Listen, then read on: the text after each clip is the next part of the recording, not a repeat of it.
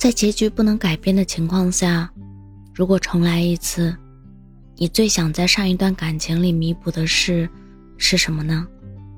坦白的说，我想和他在这个城市好好的玩上两天。大学毕业后，我俩选择了北漂。北京的工作很容易找，但钱却很难存下来。我记得那时，每次发完工资，付了房租，缴了各种费用，再购置些生活必需品，钞票余额就会亮起了红灯警报。所以，我们时刻提醒对方要把钱花在刀刃上，争取不浪费一分。像看电影、逛景点。去商场这些活动，自然就被列成了不值得花钱的地方。当时我最常说的话是：“等我们有了钱，我要去这儿，还要去那，我要吃这个，还想吃那个。”他也一脸憧憬的赞同。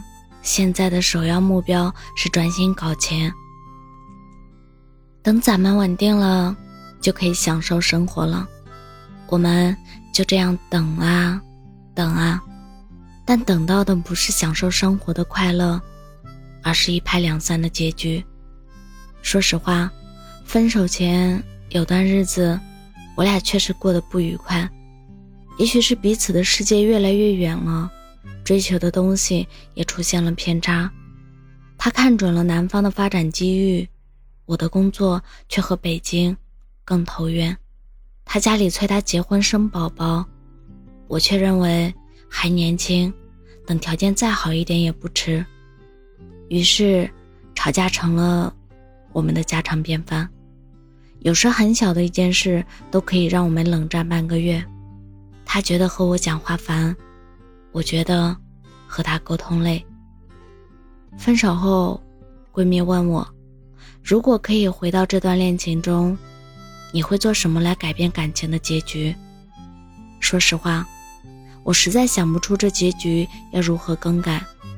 我不会为了他放弃好不容易步入正轨的工作，我也不想他为了我失去更好的发展机会。或许我们俩的缘分真的已经走到尽头了吧？妥协只会塑造出貌合神离的躯壳，他不会开心，我也很难快乐。我们都渴望下个路口遇见的是越来越好的自己，而不是勉强在一起，拖垮彼此向往的人生。突然想起看过的一句话：当爱情变得面目全非时，分手就会成为一种解脱。我不知道他有没有彻底的得到解脱，但我是真的很长一段时间回不过神。每次看到他最爱的小馄饨，就会想起从前总说要帮他带回去，忙起来却经常两手空空的打开家门。每次路过街角的花店，我就会想起他承诺纪念日会在家里摆上鲜花，事实上，我却一朵也没有收到过。这个城市承载了太多属于我们的回忆。曾经未能实现的点点滴滴，也因为他的离开，成了一辈子无法弥补的遗憾。最委屈的是，我们居然从没有好好的过过一个周末，总是用各种各样的借口把事情推到了明天。下次去吃那家店吧，回头一起去看那个电影吧，有空了去昆明旅游好不好？发了工资就打卡环球影城吧。这些随口期待的小事，明明唾手可得，却在我跟他的故事里成了空白。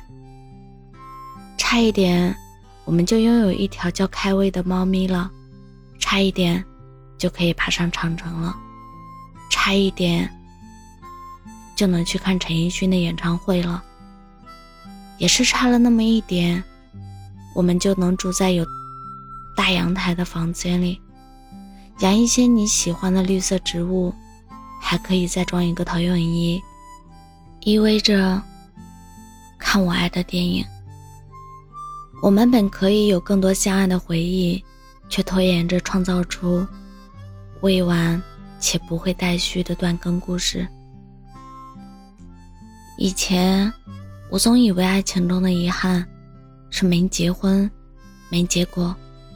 现在明白了，遗憾的岂止是差一点。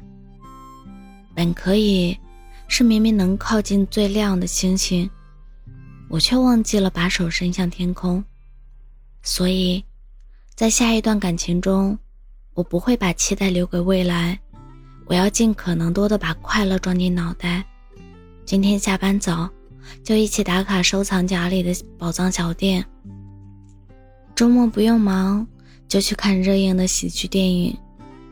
我在楼下花店订了每周一束的邹菊，宠物店里的猫咪也会有一只想跟我们回家。来一场说走就走的旅行吧，你带上我，我带上攻略，我会拍很多很多的照片。留给明天，留给未来，让以后的我们一看到今天的精彩，就能感受到幸福和满足。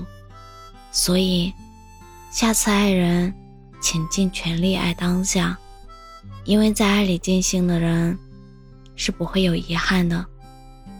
我们不该是这样的。感谢您的收听，我是真真。祝您晚安。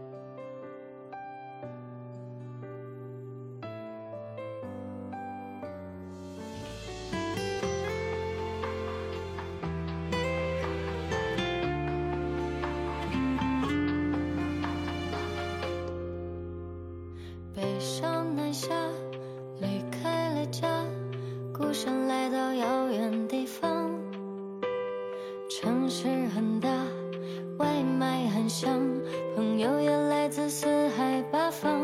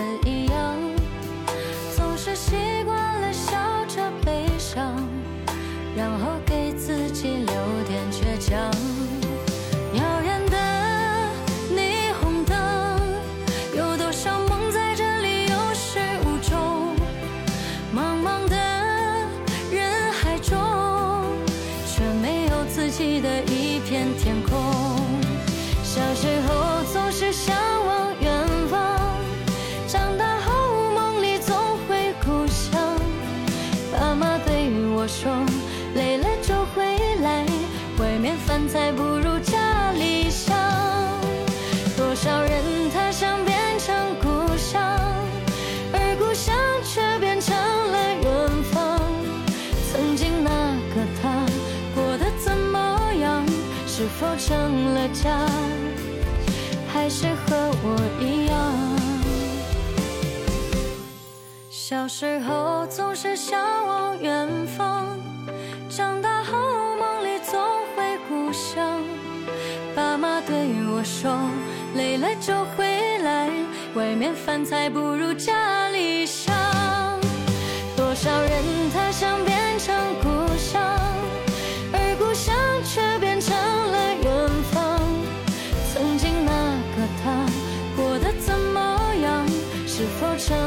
家还是和我一样是否成了家还是和我一样？